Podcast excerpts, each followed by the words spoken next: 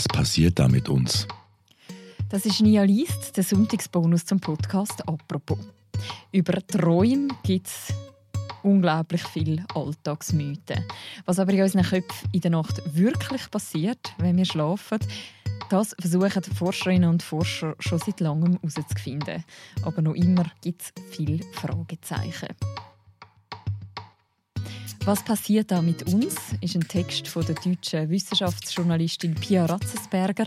Erschienen ist er unter anderem auch im Tagesanzeiger und vorgelesen wird er da vom Tageredakteur Jean-Marc Knia. Viel Spaß beim Zuhören. Es ist kurz vor Mitternacht, der Blutdruck im Land sinkt. Würde man durch die Fenster der Millionen Schlafzimmer sehen, die autonomen Zellen der Nacht, wären da genügend Unterschiede, aber bleiben wir ausnahmsweise mal bei dem, was uns verbindet.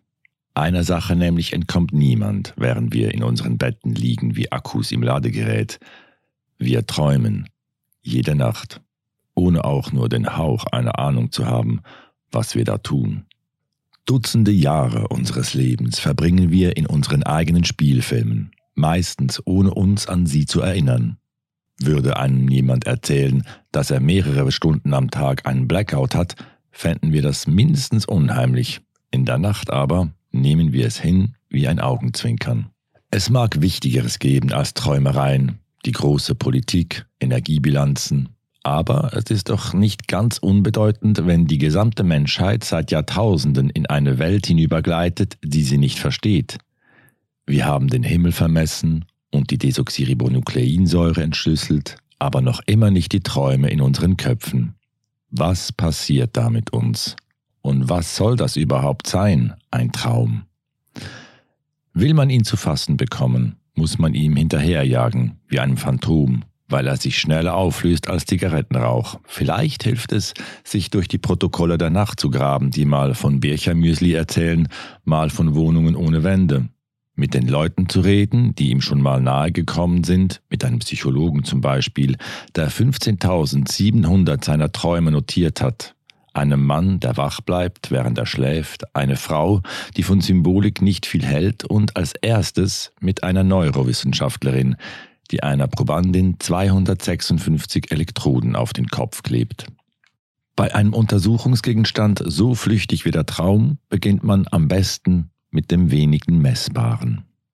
Die Nacht kennt drei Phasen, die sich nach 90 bis 110 Minuten wiederholen, wie Nachrichtensendungen im Fernsehen, und wir träumen in allen. Während wir wach sind, sind die Milliarden Neuronen in unserem Gehirn noch allzeit bereit, Signale aufzunehmen. Wenn wir einschlafen jedoch, nicken grob vereinfacht auch die Neuronen immer wieder für einen Moment ein, wachen auf, nicken ein, wachen auf, nicken ein. Und je mehr Neuronen sich diesem Rhythmus hingeben, desto mehr langsame Wellen entstehen, die Signale des Schlafs. Zu Beginn fließen sie vor allem durch die vorderen Teile unseres Gehirns, wo unser kritisches Denken sitzt, die Logik, während die hinteren Abteilungen, die sich ums Visuelle kümmern, noch weitermachen wie bisher, wenn auch wenige Reize von außen kommen. Der größte Teil des Zwischenhirns, nämlich der Thalamus, arbeitet wie ein Türsteher, er entscheidet mit darüber, welche Eindrücke hinein dürfen und welche nicht. Und je fester er seine Türen zudrückt, desto tiefer schlafen wir. Unser Gehirn jedoch bleibt wach wie ein Computer, dem niemals der Strom ausgeht. Was dann in unseren Köpfen passiert, untersucht Francesca Siclari, Neurowissenschaftlerin an der Universität Lausanne. Sie wertet gerade eine Traumstudie aus, die fünf Jahre gedauert hat. Tausende Male schon hat sie in ihrem Leben Menschen aus dem Schlaf gerissen. Es ist das große Problem der gar nicht mal so großen Traumforschung, ob in einem Labor wie dem von Ciclari oder im 19. Jahrhundert im Schlafzimmer von Alfred Maury in Frankreich, in dem sich der Arzt von seinem Assistenten wecken ließ. Man kann den Traum nie direkt untersuchen. Man muss sich auf die verlassen, die einem davon erzählen. Also noch. Francesca Siclari arbeitet daran, an der Sichtbarkeit unserer Träume. Wenn wir einschlafen, sehen wir schon die ersten Bilder, oft vom Tag, dem Büro, dem Spaziergang. Unser Herz schlägt dann langsamer, dann, nach ein, zwei Minuten, steigen wir die nächsten Stufen hinab. Die Spannung unserer Muskeln nimmt ab, der Atem wird ruhiger und schließlich gehen wir bis auf den Grund in den Tiefschlaf, aus dem wir nur schwer zu wecken sind. Unsere Träume sind in diesen Phasen eher konzeptuell. Vor allem in der ersten Hälfte der Nacht erinnern sie mehr an Schnappschüsse als an Filme. Die Menschen erzählen dann zum Beispiel von Umrissen, einem Gesicht, wissen aber nicht, wer es war. Und wenn sie im Schlaflabor liegen, erzählen sie oft auch vom Schlaflabor. Unsere Umgebung drückt sich auf unsere Träume durch wie Bleistift durch Pauspapier. Das fand schon Maury heraus, dessen Assistent ihm im Schlaf ein heißes Bügeleisen vors Gesicht hielt, und der Arzt träumte dann vom Feuer oder bei hellen Glockentönen von einer Revolution. Der erste sachte Hinweis, dass der Traum, so surreal er manchmal sein mag, der Realität nie ganz entkommt. Die unheimlichste Phase der Nacht beginnt nach mehr als einer Stunde, wenn unser Gehirn teils aktiver ist als am Tag. Die Region für Logik schaltet ein paar Gänge herunter, während andere für Erinnerung hochschalten und auch das limbische Areal aufleuchtet, verantwortlich für Emotionen. Unsere Augen bewegen sich schnell hin und her, unsere Muskeln aber sind schlaff wie nie. Wir fallen hinein in szenische Träume, als wären wir auf LSD. Hätten wir unsere Muskeln noch unter Kontrolle, würden wir wohl aufstehen, losgehen, vielleicht auch mal um uns schlagen. So aber erleben wir am meisten, während unser Körper nichts tut. Diesen Bewusstseinszustand, den Sommeil paradoxal, entdeckte Anfang der 50er Jahre ein Wissenschaftler in Chicago, als er mit elektrischen Signalen die Augenbewegungen seines schlafenden Sohnes mitschrieb. Es war der Versuch, das Subjektivste zu objektivieren, und der läuft noch immer. Heute, in einer Zeit der Zahlen, wird der Traum sogar so detailliert vermessen wie noch nie. Während die Nacht voranschreitet, während wir immer wieder von vorne durch die drei Schlafphasen wandeln, Treppe rauf, Treppe runter, Treppe rauf, werden die REM-Phasen, kurz für Rapid Eye Movement, von Mal zu Mal länger. Zu Beginn dauern sie nur ein paar Minuten, am Ende bis zu einer Dreiviertelstunde, während der Tiefschlaf abnimmt und wenn der Tag naht, träumen wir am intensivsten. An diese Szenen können wir uns oft gut erinnern, wenn wir geweckt werden, weshalb man eine Zeit lang glaubte, dass wir ausschließlich im REM-Schlaf träumen. Doch wenn man den Traum weit definiert als Erfahrung im Schlaf, wenn man die Probandinnen und Probanden nicht fragt, hast du geträumt, sondern was hast du erlebt, dann ist klar, dass sich unser Gehirn in allen Phasen seine eigenen Welten zusammenbaut. Sie unterscheiden sich, die Schnappschüsse, die Filme, auch die sogenannten weißen Träume aus dem Tiefschlaf, bei denen man sich nur vage erinnern kann, dass da irgendwas war. Sie eint, dass ihre Erforschung aufwendiger ist als die Produktion eines Blockbusters. Einen Traum zu verfolgen ist teuer und bringt wenig ein. Die dicken Forschungsgelder liegen woanders und so ist die Gruppe der Fahnder nicht allzu groß. Wen man auch anruft, die Leute kennen einander. Schlafforscher hingegen gibt es öfter als Traumforscher und fragt man, warum sie sich für den Schlaf entschieden haben und gegen den Traum, bekommt man zu hören, Träume seien unheimlich spannend, aber auch unheimlich frustrierend. Super mühsam oder wie es Tobias Staudigl formuliert, Neurowissenschaftler an der Ludwig-Maximilians-Universität München, Zitat, ich würde mich an die Träume noch gar nicht herantrauen, weil wir noch nicht mal den Schlaf verstanden haben. Zitat Ende. Eines kann man über den Schlaf jedoch mit Sicherheit sagen, nämlich, dass wir ihn brauchen, um zu überleben. Wir verschlafen ein Drittel unseres Lebens. In der Nacht bilden wir Antikörper, erneuern sich Zellen und unser Gehirn verarbeitet Informationen. Für zwei wache Stunden sollen wir ungefähr eine Stunde Schlaf brauchen.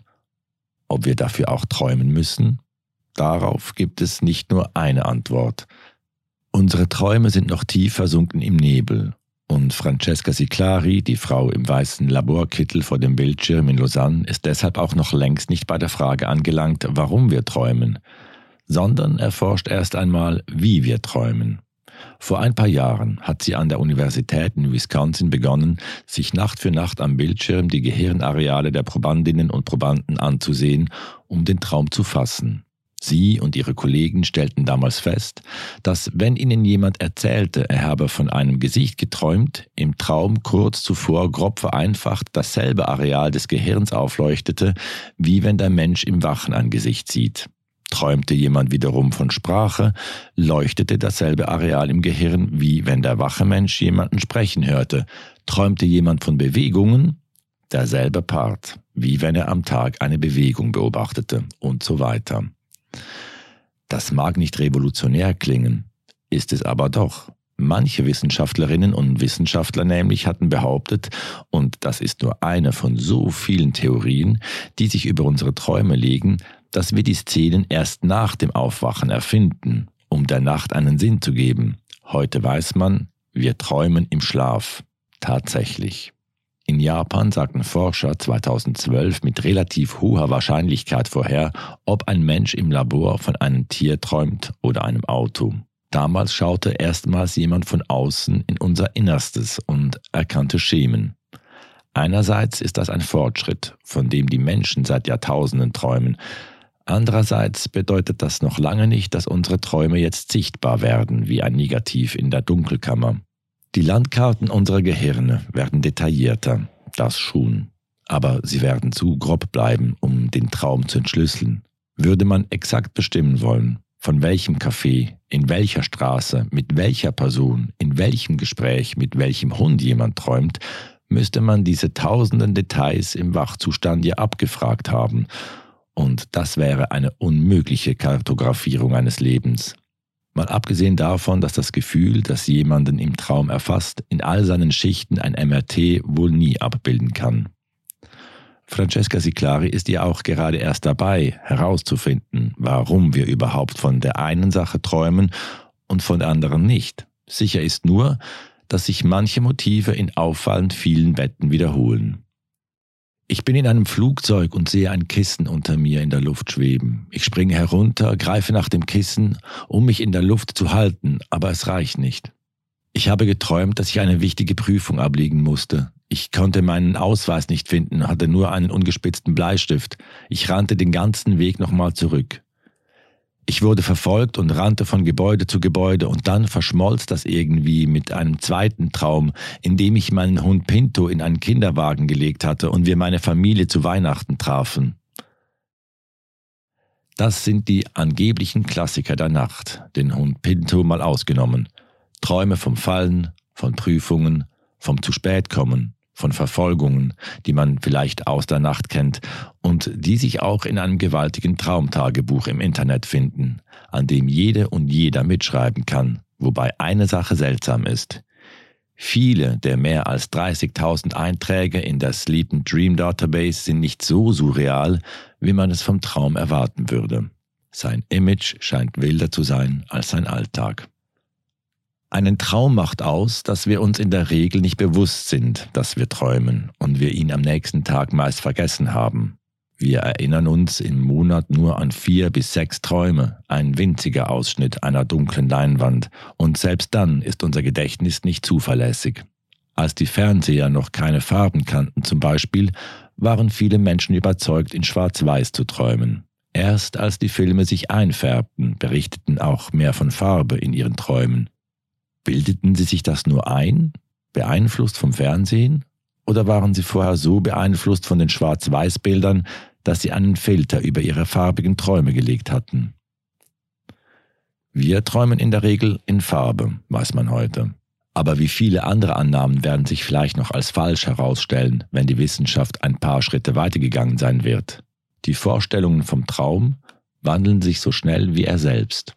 Robert Stick Gould, der an der Harvard University forscht und nebenbei Science-Fiction-Romane schreibt, und sein Kollege Antonio Zadra, Professor an der Universität Montreal und bekennender Schlafwandler, haben in ihrem Buch When Brains Dream mal mehrere Umfragen unter Studenten zusammengefasst. Sie schreiben, dass 85 Prozent zwar schon einmal von Verfolgungen geträumt hätten, 78 Prozent von Sex, 76 Prozent vom Fallen, dies also die häufigsten Motive seien.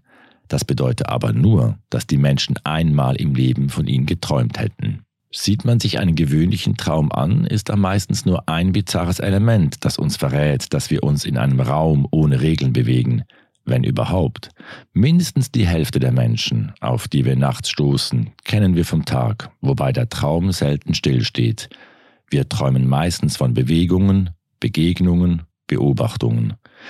Mehrere bizarre Elemente sind eher selten und so lesen sich viele Berichte aus der Nacht weniger wie das Drehbuch eines David Lynchs Film als wie der Tagebucheintrag eines durchschnittlichen Montagmorgens. Vielleicht richten sich auch deshalb so viele Scheinwerfer auf den dunkelsten aller Träume, den Albtraum.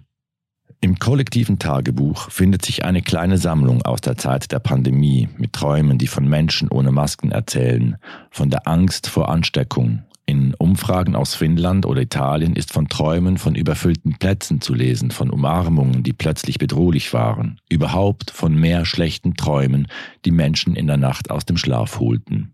In Krisen fühlt sich der Albtraum besonders wohl. Der Albtraum zieht sich durch alle Zeiten und durch alle Länder. Er macht keine Unterschiede zwischen den Betten, schleicht sich in jeden Kopf hinein und verändert immer wieder sein Aussehen wie ein Verbrecher auf der Flucht. Kein Traum hat so viele Widmungen erhalten von E.T.A. Hoffmann, Metallica, Salvador Dali, Tim Burton. Und ein Mann, an dem man nicht vorbeikommt, wenn es ums Träumen geht, widmet ihm heute sogar eine eigene Sprechstunde. Im Zentralinstitut für seelische Gesundheit, das mit der Universität Mannheim kooperiert, wird seit Jahrzehnten erforscht, wovon unsere Träume handeln. Nicht unbedingt mit Elektroden, sondern klassisch mit Umfragen und Tagebüchern. Der Leiter des Schlaflabors, Michael Schreddel, könnte das umfangreichste Tagebuch zu Hause haben, denn er notiert jeden Morgen seine Nacht. Mehr als 15.700 Träume hat er bislang gesammelt wobei er bei der Eingabe am Computer hinterherhängt. Gerade hängt er im Jahr 2016 fest. Aber der Psychologe kann schon mal sagen, dass Träume von Schnee und Eis sein Leben über abgenommen haben, womöglich ein Hinweis auf die Klimakrise. In der Nacht spiegeln sich schließlich auch ganz andere Temperaturveränderungen wider. Charlotte Berath zum Beispiel, eine Berliner Journalistin, hat zwischen 1933 und 1939, als es ihr eigentlich verboten war zu arbeiten, notiert, wovon Menschen träumten. Von Wohnungen ohne Wände, versteckten Mikrofonen, Lautsprechern und Propaganda. Die Diktatur fraß sich selbst in den scheinbar sichersten Bereich des Lebens hinein, über den der NS-Reichsorganisationsleiter Robert Ley mal sagte, der einzige Mensch, der in Deutschland noch ein Privatleben führt, ist jemand, der schläft. Die konservierten Träume von Berat beweisen, dass er falsch lag. Der Traum erzählt erstmal immer nur von einem Leben, doch setzt man Hunderte zusammen, steht man vor einem Mosaik, das womöglich mehr, in jedem Fall ganz anders über eine Gesellschaft zu erzählen vermag als eine Umfrage am Tag. Das zeigen Protokolle wie die von Berat, in denen die Menschen Ängste offenbarten, die sie sonst für sich behalten hätten. Aber auch die Traumnotizen von Meret Oppenheim, Walter Benjamin oder die Berichte der pandemischen Nächte. Wir haben den Traum zwar noch nicht verstanden, aber manchmal kann er helfen, uns selbst besser zu verstehen. Früher glaubte man, den Albtraum schicken die Dämonen. Heute weiß man, es sind eher die Dämonen des Alltags, der Stress, wir träumen dann, überfallen zu werden, gekidnappt, ermordet, betrogen, bloßgestellt, erniedrigt. Die Liste ist endlos, wobei Kinder nicht nur dem Albtraum öfter begegnen, sondern auch mehr unheimlichen Kreaturen als Erwachsene. Etwa fünf Prozent Kinder wie Erwachsene sollen Schätzungen nach unter häufigen Albträumen leiden, und diese kleine Gruppe verrät viel über unseren Blick auf die Nacht. Selbst wenn Menschen sich vor ihr fürchten, Glauben Sie nicht daran, dass Ihre Albträume behandelbar sind. Der Traum, das ist noch immer die ferne, unheimliche Welt, mit der man sich lieber erst gar nicht auseinandersetzt. Dabei können wir unsere Träume beeinflussen, auch wenn wir sie nicht durchschauen. Den Menschen in seiner Sprechstunde rät Michael Schreddel, den Traum in den Tag zu holen. Die Klientinnen und Klienten sollen den Traum zeichnen, aufschreiben, überlegen, wie sie die Situation zu ihren Gunsten verändern könnten. Sie sollen den Traum neu entwerfen, bis zu zehn Minuten am Tag, mindestens zwei Wochen lang und die Gedanken mit in den Schlaf nehmen. Es ist derselbe Trick wie bei einem Krimi, den man im Hellen besser erträgt als im Dunkeln.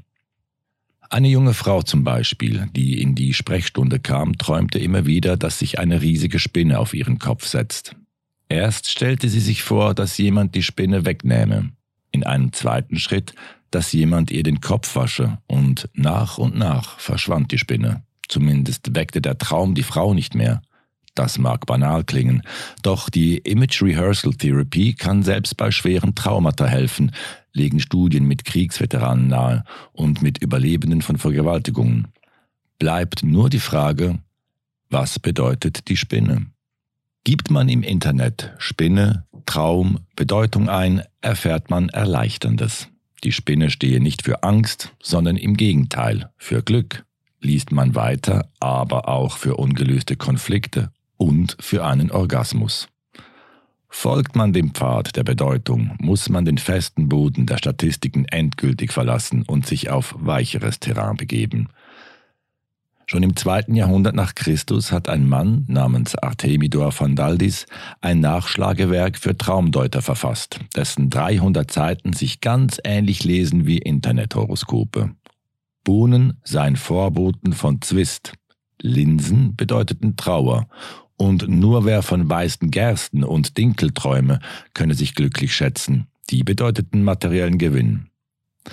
Der Traum ist so unerklärlich, dass alle nach Erklärungen suchen. Daran hat auch der Mann nichts geändert, dessen Name jedes Mal fällt, sobald irgendjemand Traum sagt. Sigmund Freud.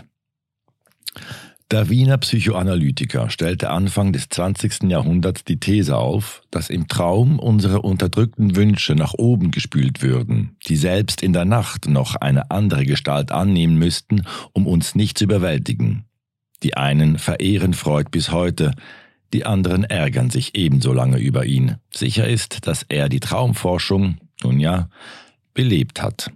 Ruft man heute in Wien an, in einer Praxis für Psychotherapie, die nicht Sigmund Freud gehört, sondern Brigitte Holzinger, sagt die, Zitat, Natürlich sieht man die Dinge nach 120 Jahren Forschung ein bisschen anders. Zitat Ende.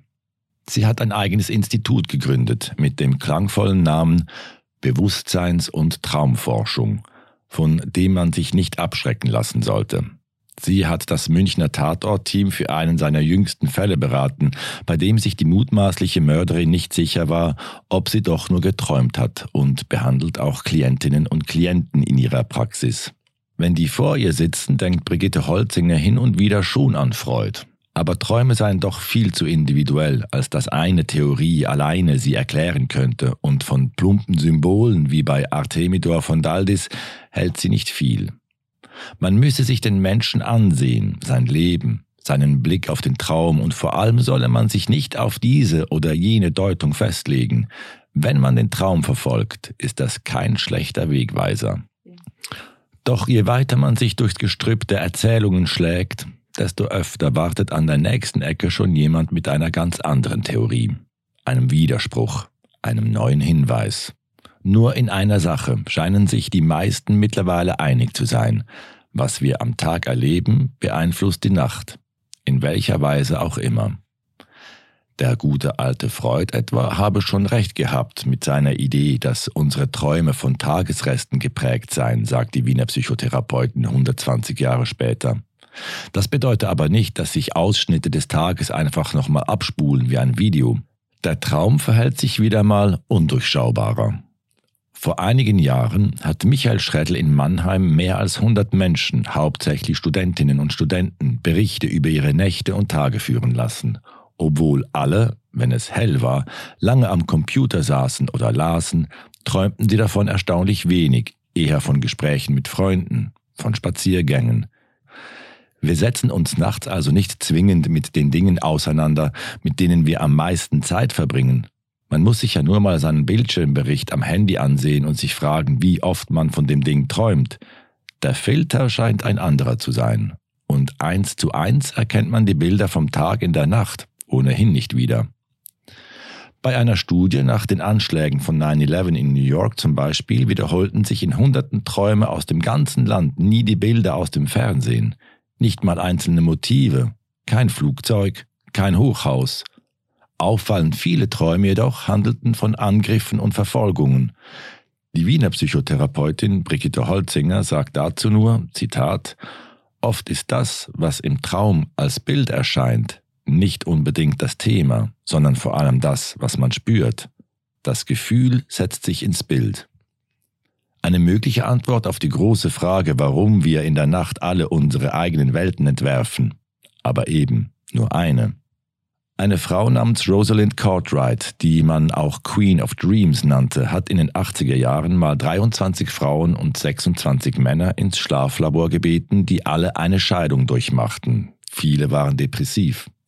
Die Neurowissenschaftlerin notierte ihre Träume wie auch ein Jahr später noch einmal und tatsächlich ging es denjenigen, die von ihrem ehemaligen Partner geträumt hatten, besser als denen, in deren Träume die Scheidung nie aufgetaucht war. Cartwright schreibt, dass die Erhebung noch viel zu winzig gewesen sei, um einen Zusammenhang zu belegen. Sie hatte bei dieser Studie, einer von vielen, jeweils nur die Träume einer einzigen Nacht konserviert und vielleicht hatte die zweite Gruppe in anderen Nächten ja doch von der Scheidung geträumt. Aber Cartwright schreibt auch, dass die Unterschiede zu elektrisierend seien, um sie zu ignorieren. Heute besagt eine der großen Theorien über unsere Nächte tatsächlich, dass Träume wie eine Therapie funktionieren könnten. Unser Gehirn sortiere dann Erinnerungen, bringe neue mit alten zusammen und verarbeite nach und nach, sicher abgeschottet im Schlaf, Gefühle und Traumata. Doch wenn Cartwright die Queen of Dreams war, kann man Alan Hobson guten Gewissens als König bezeichnen und seine Hypothese war eine ganz andere. Der Psychiater widmete sich in Harvard in den 70er Jahren dem REM-Schlaf und behauptete, dass der Traum, von dem sich so viele erhofften, durch ihn Bedeutendes zu erfahren, überhaupt keine Bedeutung hätte. Der Traum war für Hobson nur ein Nebenprodukt der neuronalen Prozesse im Gehirn, während derer willkürlich Bilder an die innere Leinwand geworfen würden. Wobei man dazu sagen muss, dass ausgerechnet er, der große Kritiker der Traumdeutung, abseits seiner Forschung ein Tagebuch führte. Ein Traumtagebuch. In den letzten Jahren wich er zunehmend von seiner ursprünglichen Überzeugung ab. 2013 sagte er, Zitat, Heute glaube ich, Träume sind wichtig. Sie handeln von den grundlegenden Dingen des Lebens, Gefühlen, Bewegungen, Wahrnehmungen. Träumend trainiert das Gehirn den Umgang damit. Es übt für den Tag. Zitat Ende. Das führt uns auf einen dritten Pfad, zu der Theorie, dass wir uns im Traum auf die Realität vorbereiten, dass wir Dinge einüben, die wir im Wachzustand nie ausprobieren könnten, wie fliegen, fallen oder einen Bären bekämpfen. Nur warum sollten wir lernen, einen Bären zu besiegen, wenn wir im ÖV eher selten einem begegnen? Eine andere Version konzentriert sich deshalb darauf, dass wir im Traum soziale Situationen einüben, ausloten, was geht und was nicht. An dieser Stelle könnte man immer so weitermachen, von einer möglichen Erklärung zur nächsten springen, wie von einer Pfütze zur anderen. Doch fragt man die Menschen am Wegesrand, warum wir träumen, versteht man, dass es die eine Antwort nicht gibt. Martin Dresler, Neurowissenschaftler, sagt, am überzeugendsten finde ich die Theorie, dass der Traum Gefahren und soziale Situationen simuliert, die wir fürs reale Leben einüben. Aber es ist auch nicht auszuschließen, dass die Kollegen recht haben, die sagen, der Traum ist nur ein Epiphänomen. Clemens Heiser, Schlafmediziner, sagt, es muss auf eine gewisse Art und Weise im Gehirn eben ein Reset stattfinden. Francesca Ciclari, Neurowissenschaftlerin, sagt, der Schlaf ist extrem wichtig für unser Gedächtnis, uns an manches zu erinnern und anderes zu vergessen. Ich glaube, diese Neuorganisation spiegelt sich in den Träumen wieder. Vielleicht. Sigmund Freud, Psychoanalytiker, könnte man ihn heute noch fragen, würde sagen, wenn ich nun die Behauptung aufstelle, dass Wunscherfüllung der Sinn eines jeden Traumes sei, so bin ich des entschiedensten Widerspruches im Vorhinein sicher. Michael Schreddel, Psychologe, sagt, ich finde die Theorie ganz interessant, dass Träumen wie Spielen ist, weil das ja auch nicht unbedingt einen Sinn im engeren Sinne hat, auch wenn wir viel dabei lernen. Dazu passt ein Versuch, in dem die Teilnehmerinnen und Teilnehmer vor dem Schlafengehen durch ein virtuelles Labyrinth irrten und tatsächlich diejenigen ein zweites Mal schneller hindurchfanden, die nicht nur geschlafen, sondern auch vom Labyrinth geträumt hatten, wenn auch nur von Versatzstücken und da wäre noch ein Hinweis, dass wir im Traum dazulernen. In einem Versuch mit Ratten, die durch ein echtes Labyrinth liefen, leuchteten im Schlaf später dieselben Areale im Gehirn auf wie zuvor, als sie durch die Gänge gerannt waren. Nur reichen Hinweise? Vielleicht ist der Traum einfach zu groß, als dass eine Theorie alleine ihn mal eben erklären könnte. Unser Gehirn ist in der Nacht in einem so anderen Zustand, dass es ganz andere Verbindungen zieht als am Tag, die zwar nicht logisch sind, aber die vielleicht gerade deshalb ihren Sinn haben, behauptet Robert Dick Gold und Antonio Zadra, die beiden Wissenschaftler aus Harvard und Montreal. Unser Gehirn suche dann nicht nach dem, was nahe liegt, sondern öffne mal diese und mal jene Schublade, probiere Kombinationen aus, für die am Tag keine Zeit wäre, und erweitere so nach und nach das Netz der Assoziationen, auf die es irgendwann wieder zurückgreifen wird. Man kann sich das vorstellen wie bei einem Brainstorming im Konferenzraum, bei dem es ja auch nicht um Logik geht, sondern erstmal darum, Ideen durcheinander zu wirbeln, um Neues zu schaffen. Die beiden schreiben, Zitat, könnte es nicht sein, dass unsere Träume uns manchmal helfen, Probleme zu lösen, aber auch soziale Interaktionen einzuüben, Gefahrensituationen zu vermeiden und Gefühle zu verarbeiten. Zitat Ende. Vielleicht erklärt also nicht ein Ansatz den Traum, sondern ihn erklären alle ein bisschen. Diese neu verbindende Theorie hat nur ein Problem, das sie mit allen vorigen teilt. Sie lässt sich schwer überprüfen womit wir wieder bei Francesca Siclari und ihrem Labor wären. Einen Traum macht er gerade aus, dass wir nicht von ihm erzählen können, während wir ihn durchleben, und der Anteil, an den wir uns erinnern, winzig ist im Vergleich zu den weiten Landschaften, die wir vergessen. Immerhin dafür scheint eine Erklärung übrigens plausibel. Wenn der Mensch sich im Schlaf abschottet, um sich zu erholen, um grob vereinfacht seine Festplatte zu reinigen, würde es wenig Sinn ergeben, dass wir am Morgen schon wieder mit vollen Speicherkarten aufwachen. Wobei die früher mal so harte Trennlinie zwischen unserem Leben am Tag und in der Nacht gerade schwindet. Eine extravagante Gruppe nämlich hat die besten Chancen, den Traum zu fassen zu kriegen. Die Menschen, die wach sind, während sie schlafen, wenn auch nur für ein paar Sekunden oder Minuten. Jemand wie Christopher Appel zum Beispiel. Wenn man mit ihm, der das Phänomen unter anderem an der Universität Osnabrück erforscht hat, über seine Nächte spricht, fühlt man sich an die Welt von Harry Potter erinnert. Christoph Appel sagt dann, es ist wirklich nicht so easy, den eigenen Körper im Traum zu verwandeln. Gerade Anfänger haben damit Schwierigkeiten. Ich bin neulich mal in der Zeit zurückgereist. Ich wollte ins alte Rom. Das hat aber nicht komplett funktioniert, weil es Plastiktüten gab. Oder er sagt, man kann sich im Klartraum trotzdem erholen, man kann sich ja ganz bewusst an den Strand legen. Der durchschnittliche Traum ist schon ein unheimlicher Zustand, der Klartraum ist es erst recht. Der Nebel verflüchtigt sich in diesen Träumen für einen Moment und man ist sich bewusst, dass man träumt.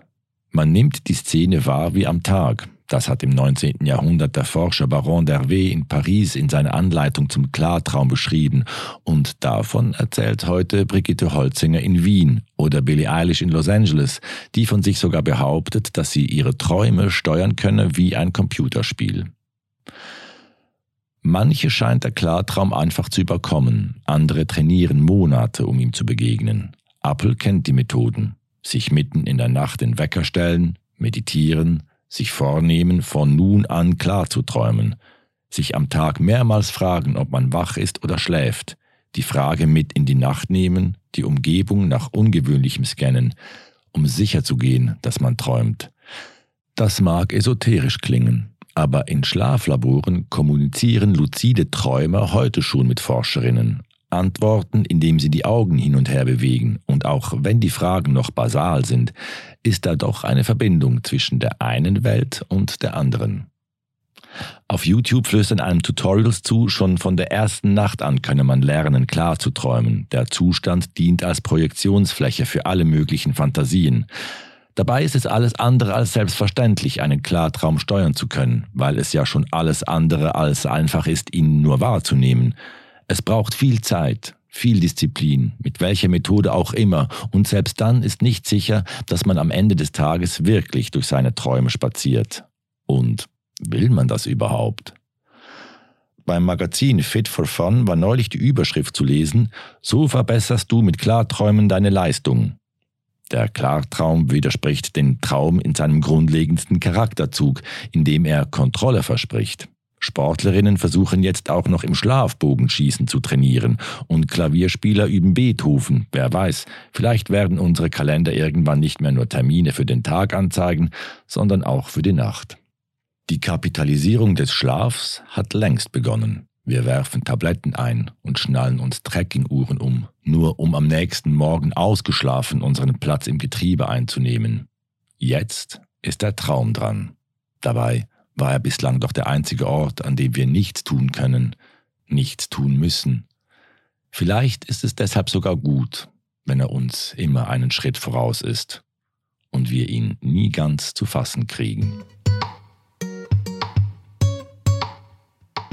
Was passiert da mit uns?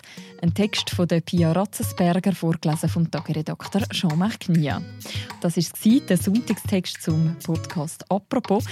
Die nächste Folge von uns die hören ihr morgen wieder, am Montag. Ich freue mich, wenn ihr auch dann wieder einschaltet. Ciao miteinander.